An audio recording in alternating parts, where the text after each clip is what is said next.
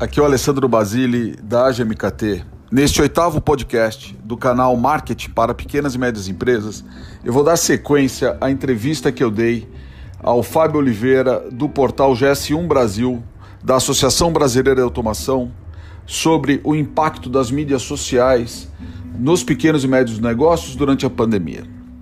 A segunda, a segunda pergunta que ele me fez foi: como você avalia o crescimento das redes sociais e como os pequenos e médios empreendedores podem se beneficiar deste movimento. Bom, nesse período de pandemia, aumentou sensivelmente a, a presença das pessoas nas redes sociais, né? até porque muitas estavam ficaram em isolamento e as redes sociais, a televisão e os outros canais foram os veículos de interação com o mundo, vamos dizer assim. Então, é, aumentou é, sensivelmente a presença do consumidor e das pessoas é, nas redes sociais, até mesmo para fazer compras, é, para se relacionar. É, muitas pessoas até abriram canais para poder divulgar aquilo que fazem. É, enfim, muitos entraram para é, saírem da solidão. Né? Então, isso aconteceu bastante. E as empresas também, né? Então as empresas começaram a estar mais presentes, a fazer mais relacionamento, a se envolver mais com as mídias sociais.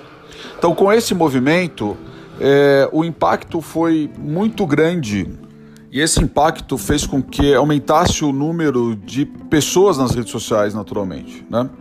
Isso aumentou, vamos dizer assim, o, o número de consumidores. É, disponíveis nas redes sociais, mais ativos nas redes sociais.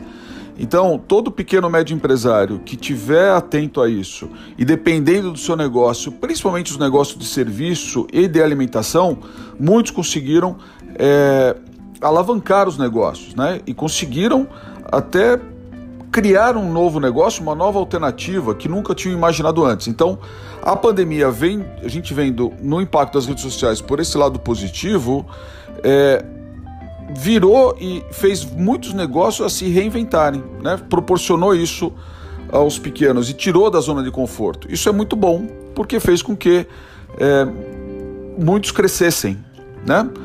Uh, e até equilibrando um pouco a balança, porque muitos que não conseguiram se adaptar, infelizmente, é, perderam os seus negócios. Né? Então, é isso. Bom, esta foi a segunda parte da entrevista que eu concedi ao Fábio Oliveira. Continue nos seguindo neste podcast, compartilhe, deixe seus comentários é, e transmita esse conteúdo a outros pequenos e médios empresários como você, tá bom? Um abraço, até mais.